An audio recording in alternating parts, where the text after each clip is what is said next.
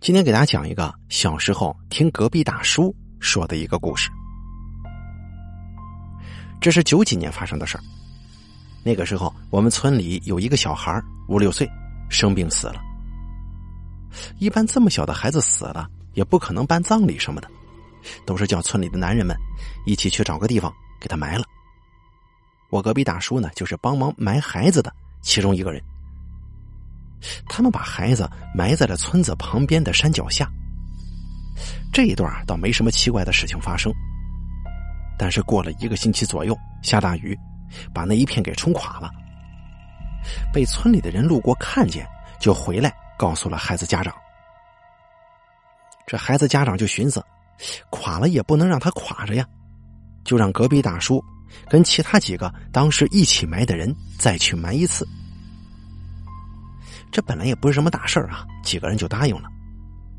结果埋孩子的时候，他们惊悚的发现，当时埋的时候，他们随手扔在坑里的红绳，全部系在了孩子的脖子和脚上。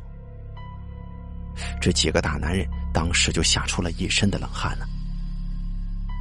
不过他们还是强忍着恐惧，把孩子给好好安葬了。这个其实要说是灵异，算不上。而且呢，是听隔壁大叔都当时还是个小孩的我玩的，所以这个真实性啊有待确认。不过，如果是真事儿的话，还有点吓人呢。第二个说一说我外婆。我外婆以前有一段时间身体不舒服，去很多医院看病都没治好，最后迫于无奈，只好请了个大师过来治。这个大师啊，平时就住在街上。一般呢，接点风水算命的活不过听人说，最近几年被一些大老板请到外头去专门看风水去了。听说我外婆病了之后，就说这个不是一般的病，所以医院跟诊所治不好。当天晚上来了，他准备了一些东西。那个时候我看不懂都有些什么，反正就相当于在我外婆的房间摆了个法坛，这么个样子。然后呢，就让屋里的亲属全部去到另外一个房间，就只剩下我外婆跟他。再后来呀，外面就起风了，我们都听到有很多马在外头奔跑。要知道，我们那个地方马是特别少。等到这个万马奔腾的感觉消失之后，大师就说我们可以出去了，给了二十块钱。这第二天，我外婆的病就好了。后来问我外婆什么感觉，他就说生病的时候很不舒服。至于大师做法，那就一点感觉都没有了。而这个呢，应该属于玄学系，不好判断具体理论是什么。但是确实去了很多诊所、医院都没能治好的病，一夜过后竟然痊愈了。还有一件事也是初中的时候。我那个时候迷上上网了，晚上经常想偷偷摸摸的出去玩，但是偏偏我哥不喜欢上网，而且也不让我出去。有一天晚上，我软磨硬泡了很久，我哥就是不同意。无奈之下，我就只好回房间玩手机。玩了一会儿，我就看见我哥睡的屋子有一个人影从那儿出去了。因为有点黑嘛，只看到那个身高跟我哥差不多。所以我就当然的认为我哥肯定是背着我出去上网了。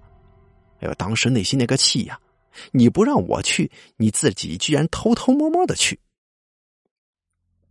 当时我就跳下床，但是到了我门边的时候，我才发现这客厅里面也没人，外面客厅的门也没开。然后我又转到我哥房间去看，我哥还在床上睡着，并且已经睡熟了。虽然当时联想到了灵异事件，但可能是因为屋里有个人的原因，我吧一点也没害怕，就把我哥叫醒，跟他说了一下这个事儿。我哥就说我肯定看错了，就不管我了，我也知趣的睡觉去了。而这东西我到底有没有看错，其实我真的不确定啊，因为我看见那个人影从我哥房间里出来，最多也就两秒钟的时间。所以，既有点怀疑是我看错了，又有点怀疑是真的遇到了灵异事件。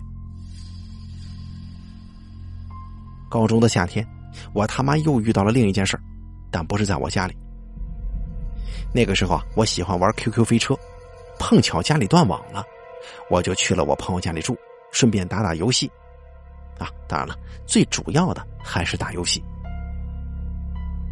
他家背后是一片大山，他住的房间刚好对着大山。那天晚上，因为我霸占了他的电脑，所以他很早就睡了。我当时一个人玩的起劲儿，这不知不觉呢就到一点多了。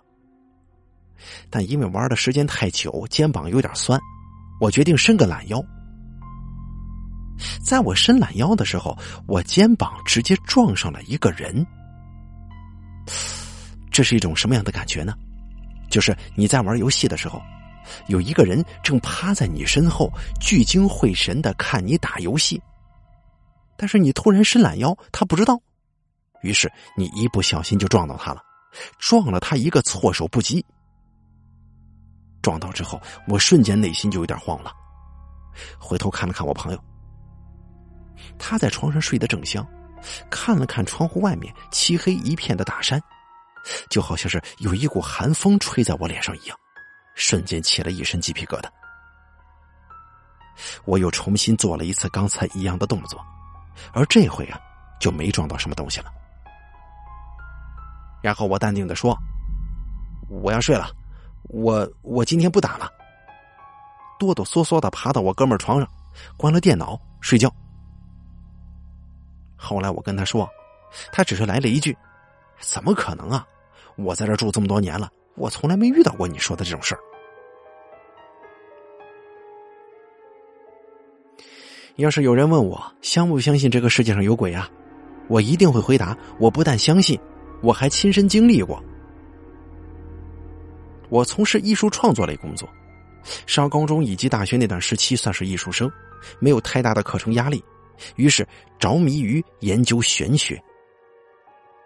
我经常在闲暇时候跑去学校外边的地摊上搜罗各种奇奇怪怪的书，像是八字命理、面相手相、星座血型等等的书，搜了一小堆。天天拜读之余，也不忘在同学身上做各种测试。自从知道我是纯阳八字之后，就一知半解的自认为不惧阴物了。不过后来经历的事儿却狠狠的教育了我。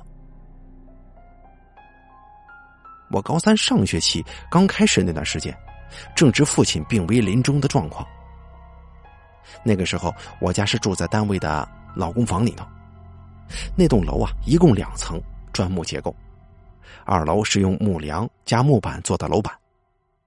也就是说，二楼的地板是一楼的天花板，上面轻轻的一点响动，对一楼都会有巨大的影响。所以啊，二楼基本不住人，是用来堆放各家的杂物使用。二层的平面格局都是中间一条长廊，两边是门户相对的独立单间，就跟现在的这个公寓格局差不多。每个单间大约十五平方。我的房间与我父亲的房间相邻，如果要去他的房间的话，他要打开我的房门，穿过四米多长的走廊，再打开他的房门进去。那个时候，我的房门由于年久失修而有些微微的歪斜，这导致在开关门的时候需要用手抬着门把手，对整个门施加向上的力量，才能相对顺利和安静的开关门。不然的话，门的上半部分的边缘会跟门套碰撞，发出巨大的声响，而且开合困难，有很涩的那种阻尼感，需要很用力才可以推或者拉开。为了便于侍奉汤药，我经常啊会把门锁的锁舌缩回，把门虚掩着，睡得很轻，一直听着我爸房间里的动静。如果听到他咳嗽的话，我就要起身过去给他水喝，让他嗓子舒服一点就可以躺下了，才返回自己的房间。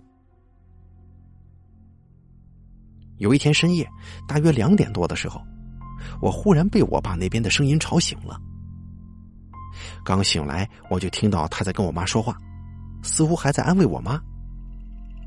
我依稀听到的一句话就是：“我们一家人只要一条心，就不怕那些邪魔外道。”然后我就开始紧张起来，心想这是遇到了什么，才让我爸这么说话呢？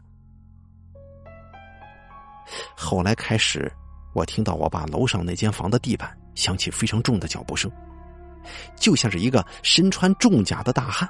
穿的很重的皮靴，还故意在地板上跺脚，发出那种巨大的咚咚咚声响。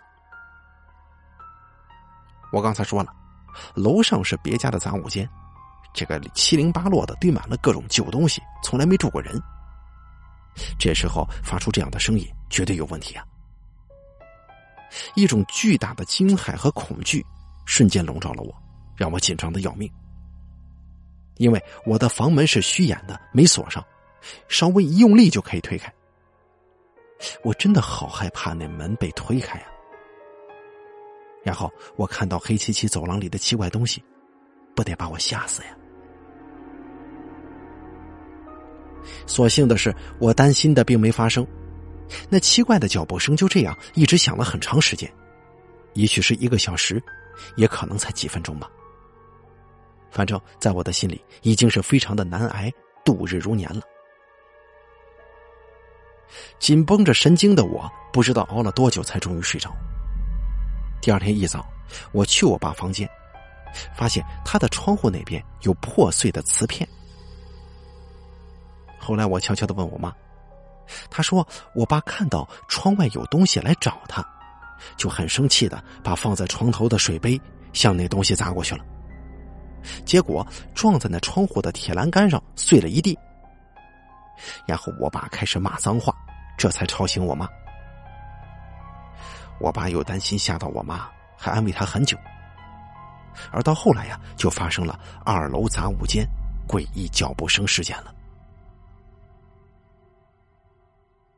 过了大概十来天的样子吧，我爸病情恶化，需要住院，家里人都去医院陪护了，只留我一个人在家看家，所以我早早的把门关好，锁在被窝里看书。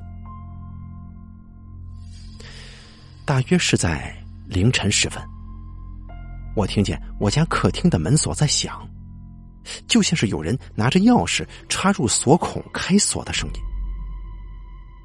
我侧耳倾听着，还以为家里人回来了呢，但是隐隐的感觉不对，因为我家人对钥匙很熟悉，不会用那么长时间开锁，而且平时开锁也根本不会发出那么大的响动。那开锁声在持续了大约两分钟之后，终于停止了。紧接着，我听到了巨大的撞门声，像是有人尝试了所有的钥匙都无法打开房门，最后气急败坏，猛然踢了房门几大脚一样，试图破门而入的那种感觉。我的心一下子紧张起来了，赶忙拿起藏在枕下的剪刀，跟放在床边的尺子，紧紧的握在手里。然后目不转睛的盯着我的房门，做好御敌的准备。然后我清晰的听到我房门的门锁也发出跟客厅一样被钥匙插入锁孔左右拧动开锁的声音。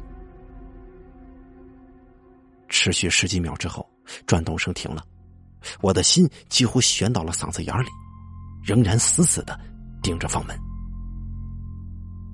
这个时候，我的门发出“砰”的一声巨响，就像是有人用力想要把门踢开。这一刻，我简直就要晕过去了。但是我虚掩的门居然没有被撞开，紧接着又响了两声，我那扇破门仍旧纹丝不动。我的心脏砰砰狂跳啊，满头大汗，手因为用力过猛而变得煞白。我在等着门被撞开。然后用简陋的刀尺自我防卫，可是我的门终究还是稳稳的保持着静止状态，并没有因为如此大声的撞击而移动分毫。我丝毫不敢松懈，一直紧盯着房门和窗户，最后竟然不知不觉的睡着了。我爸临终前一天晚上。小镇各处都会听到很凄厉的乌鸦叫声。我姐说，她被一只乌鸦吸引，然后自己追过去，导致迷路。后来很多人打着手电找了半夜，才找到他呢。哎呀，这是我的真实经历。大半夜回忆这些事儿，还是感觉瘆得慌。所以啊，就说到这儿吧。好了，这个由楼主孤魂呐创作的这个他自己讲述的一些他的一些所见所闻或者真实经历的这个故事呢，咱们就说到这里了。非常感谢您的收听，楼主孤魂演播大凯，咱们下期再见。